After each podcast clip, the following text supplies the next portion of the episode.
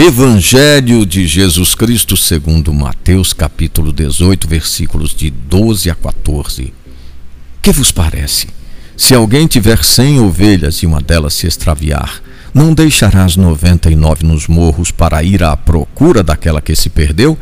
E se ele a encontrar, em verdade vos digo, terá mais alegria por esta do que pelas noventa e nove que não se extraviaram. Do mesmo modo, o Pai que está nos céus não deseja que se perca nenhum desses pequenos.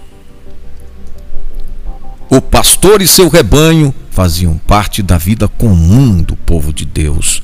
Sua dinâmica era bem conhecida dos discípulos de Jesus. A ovelha é frágil e indefesa. Sua segurança está no grupo, cuidado pelo pastor. Ao afastar-se do rebanho, a ovelha entra em perigosa área de risco. É preciso fazer alguma coisa por ela. O pastor a procura e, ao encontrá-la, enche-se de alegria. No texto de Mateus não se fala de Jesus pastor. Se alguém tiver cem ovelhas, este alguém remete à comunidade cristã.